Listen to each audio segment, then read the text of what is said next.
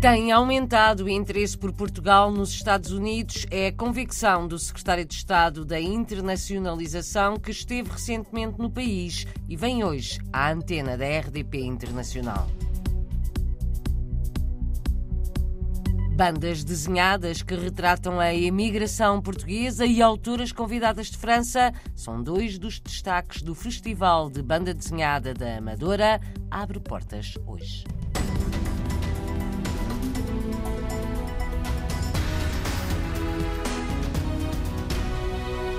Por causa do aumento do interesse por Portugal nos Estados Unidos, recentemente a ICEP abriu uma representação em Chicago, é a terceira no país, junta-se a Nova York e a São Francisco. A Agência para o Investimento e Comércio Externo de Portugal quer aumentar as exportações e captar investimentos. Bernardo Ivo Cruz, secretário de Estado da Internacionalização, explica o porquê desta delegação. Toda a indústria automóvel está lá, a indústria médica está instalada naquela região, excelentes universidades e, portanto, muito saber e muita inovação e muita ideia, ideias novas que nascem ali. Foi muitíssimo bem recebido pela comunidade americana e pela comunidade local. Fizemos uma festa de abertura onde apareceram um conjunto grande de empresas americanas que ainda não estão em Portugal, mas estão a olhar para Portugal. Aliás, Portugal está bastante na moda nos Estados Unidos hoje em dia, por razões diferentes dependendo do sítio onde estamos. Em Chicago, porquê? Em Chicago, por causa da excelência dos nossos quadros quadros técnicos. Na Califórnia também, nomeadamente por causa da digitalização e também porque os americanos da Califórnia olham para Portugal como se fosse the West Coast da Europa. Uma certa fórmula de fazer negócio, de consegue equilibrar prazer da vida com ganhar dinheiro. Vai em três delegações nos Estados Unidos,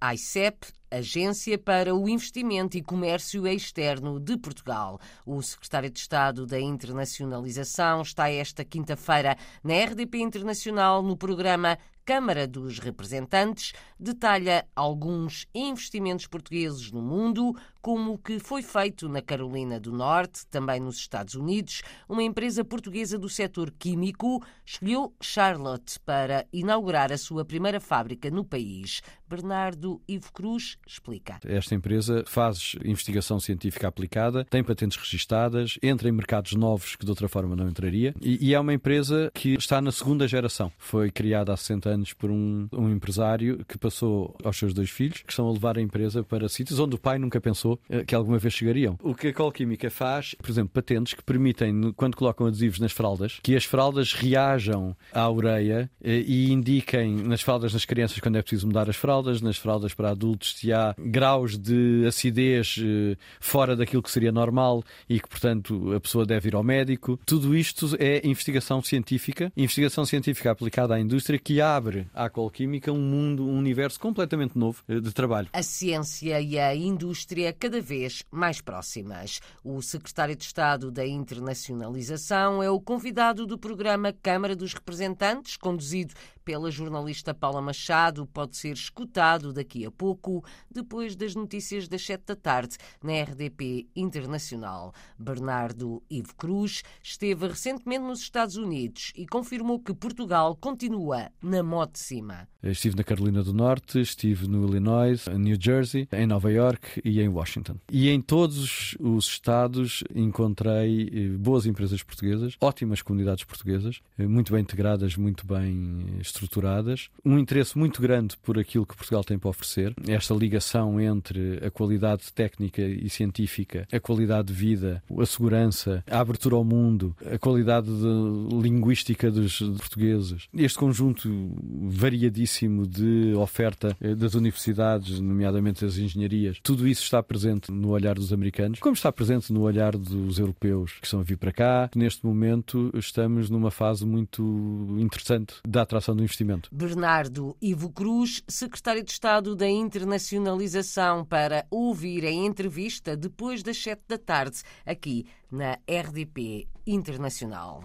Caiu o novo governo britânico, mas ainda esta semana tinha aberto as portas do Reino Unido a trabalhadores estrangeiros para a preparação da época natalícia. Foi anunciada a alteração de algumas regras da imigração para permitir o recrutamento de trabalhadores estrangeiros para o período antes do Natal. Assim foi anunciado anteontem o alargamento do programa de vistos para trabalhadores sazonais para o setor da avicultura, a ideia é atrair talhantes e operários para fábricas de processamento alimentar.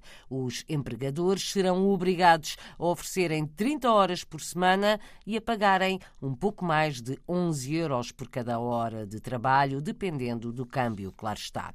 A imigração e a relação Portugal-França estão este ano em destaque no Festival de Banda Desenhada da Amadora. Começa hoje e é a maior maior edição de sempre. Há três pavilhões no Amadora BD. Para além da apresentação das bandas desenhadas, é possível participar em videojogos, fazer compras e conhecer os artistas. À reportagem da jornalista Rita Fernandes, a diretora do festival explica a participação de lusodescendentes neste festival, filhos da emigração. Estes lusodescendentes que emigraram para a França e que agora regressaram vão se identificar muito com esta história. A garantia é de Catarina Valente, diretora do Amadora BD. Estamos no núcleo central do pavilhão de exposições com a história Os Portugueses. Nesta onde estamos agora, Le Portugais, é uma memória muito saudosista, não é? Do que é que é a imigração portuguesa, seja ela onde for, não é? E das dificuldades porque os imigrantes passam, sobretudo nestas duas décadas, de 60 e 70, onde realmente era o desconhecido. Eles são muito interativos, portanto, eles convidam o visitante, eh, por exemplo, esta árvore aqui no meio de uma das salas é, acaba por ser muito acolhedor e interativo.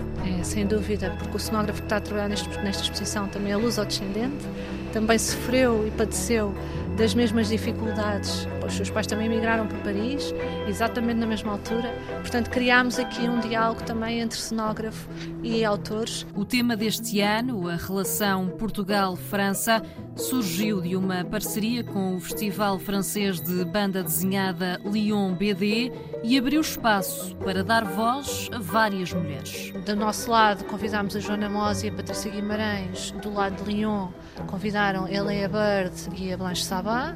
Cada autora tem 10 pranchas originais que vai apresentar.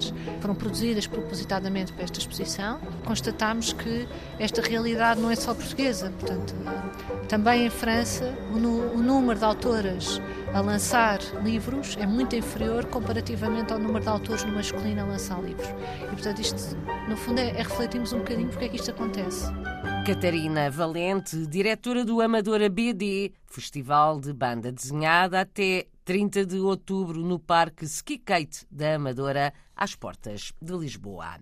José Saramago vai ser celebrado esta quinta-feira no MoMA, Museu de Arte Moderna de Nova York. Vai ser projetado às sete da tarde o filme O Ano da Morte de Ricardo Reis. Vai lá estar também João Botelho, o realizador. A exibição do filme em Nova York faz parte de um conjunto de atividades programadas pelo Art Institute no âmbito da celebração do centenário de José Saramago, o único Nobel português da literatura.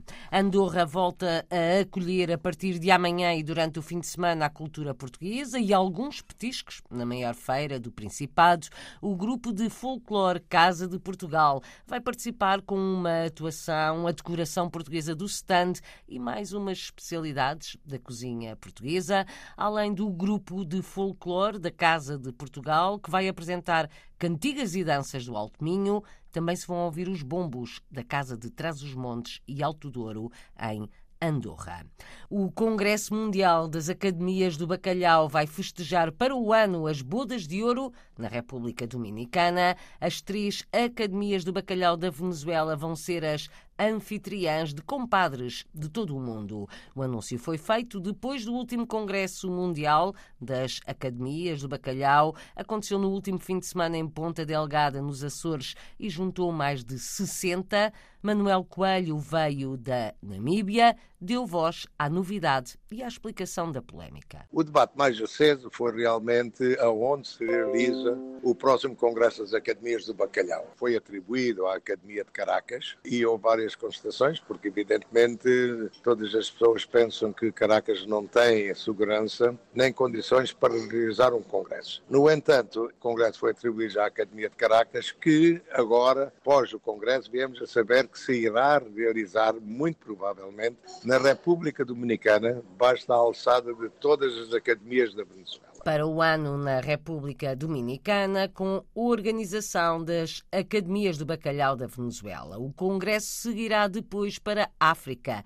adianta Manuel Coelho. A seguir a Caracas, o Congresso irá para a África. Ainda não sei se a Academia irá apresentar uma candidatura terei que falar com os outros compadres de outras academias que têm direito, porque há muitas academias que ainda não tiveram congressos, como Pretória e Rastenberg. Portanto, assim que eu tiver uma palavra com eles, iremos então avançar com uma candidatura. Manuel Coelho, presidente da Academia do Bacalhau da Namíbia, são à volta de 60 em todo o mundo.